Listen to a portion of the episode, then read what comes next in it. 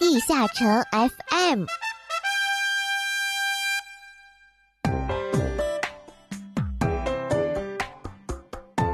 地下城 FM 第八十二期，缝纫机得绝版装扮，教主踏上解说之路。各位冒险家们，你们好，欢迎来到地下城 FM 第八十二期，我是主播梦梦梦慈溪。仿出一个奇迹只需一千点券，商城上架全新商品奇迹缝纫机，可得海量绝版装扮哦。使用后可以从各种绝版稀有装扮套装礼盒、稀有克隆装扮套装礼盒、绝版装扮套装礼盒、高级装扮、绝版装扮中随机获得一个。使用奇迹缝纫机需消耗两个奇迹线团，奇迹线团可通过在 NPC 达芙妮处拆解装扮获得，也可以从商城直接购买。天才怎么会来到这里活动？天才一行人开启了时空旅行，但是因为次元不稳定，天才与他们的伙伴们走散了，连标有目的地的地图都被怪物撕碎了。帮助天才收集地图碎片，让他和他的朋友们汇合吧。活动期间，十七级以上的角色可以在推荐地下城中获得天才的地图碎片，每天最多只能获得二十二个，获得数量每天凌晨六点重置。使用地图碎片，可以在塞利亚房间内的天才处兑换奖励。他们手捧奖杯，他们受人喜爱，他们得到这个荣耀的同时，在背后曾付出多少努力和汗水？阿拉德人物志，随你走进地下城中真正的勇士。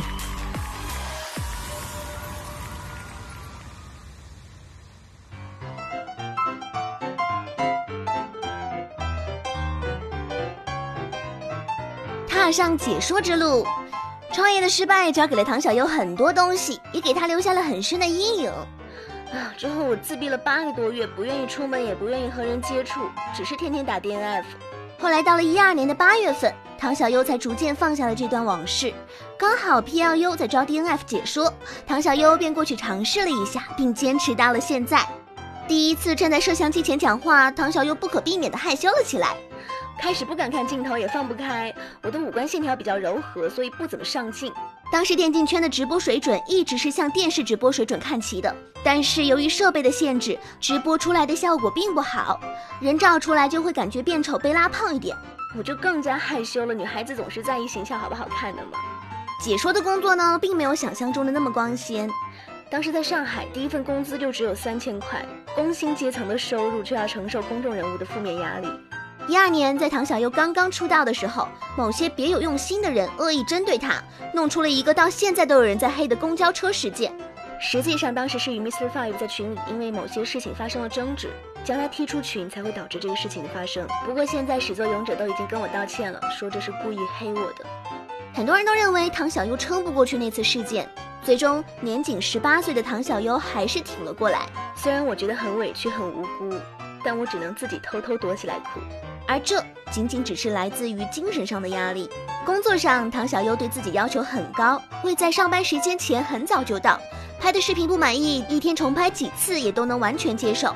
有的时候去外地解说比赛，只能睡两个小时，然后直播一天。有的时候自己花了很多心思和时间做了一个视频，但是大家并不认可。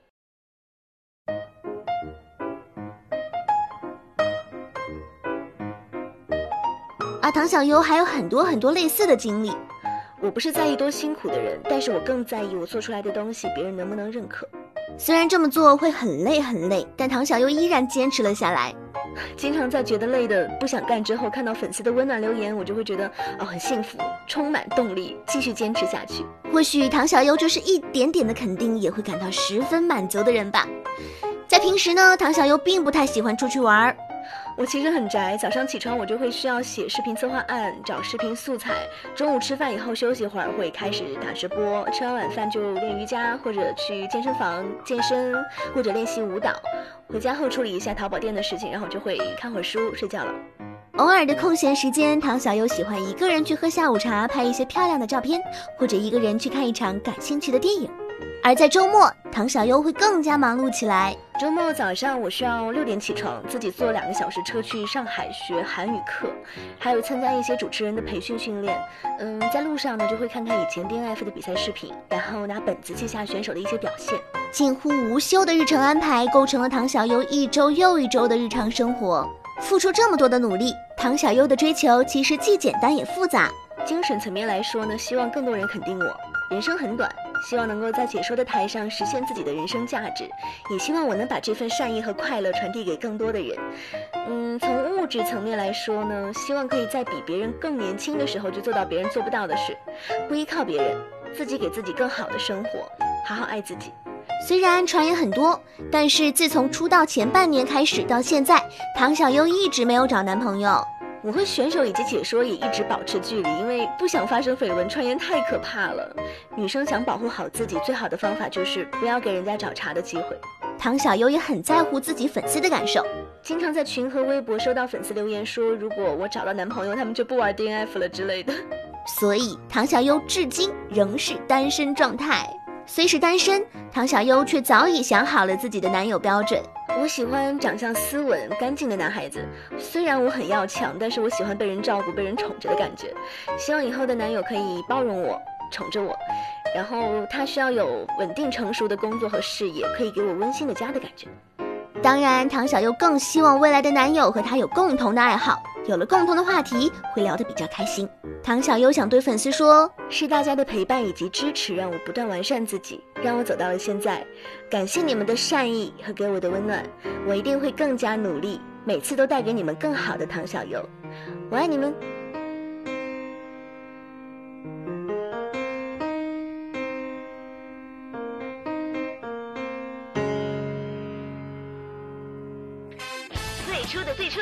最终的最终。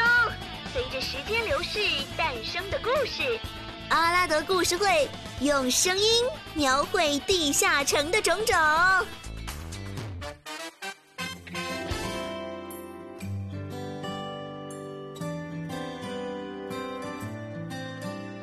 阿拉德利一千零五年，冒险家们抵达中央公园，使徒卢克被冒险家们消灭，确切年份不详。暴力搜捕团的团长艾泽拉洛伊被教团内的稳健派刺杀，天界部分贵族趁局势不稳定发动叛乱，冒险家与卡修派之间的战争爆发，魔界又重新开始在宇宙中漂泊。魔界中的地轨中心、联合调查团、冒险家联盟和暴力搜捕团代表们在魔界驻留的地方，通过这里可以调查地轨中心地区，通过激进城进入魔界后。最先到达的地区，第五使徒前行者希洛克和第七使徒火焰吞噬者安图恩都曾经生活在地轨中心的能源产区。为了争夺有限的资源，这两位使徒的战斗从未停止过，以至于没有人能够靠近这里。只有当安图恩沉睡时，这里产出的少量能源才能让魔界出现阳光。当他们被转移到阿拉德大陆之后，第九使徒制造者卢克来到了这里。非常缓慢地进行着维护工作，一直到他死亡。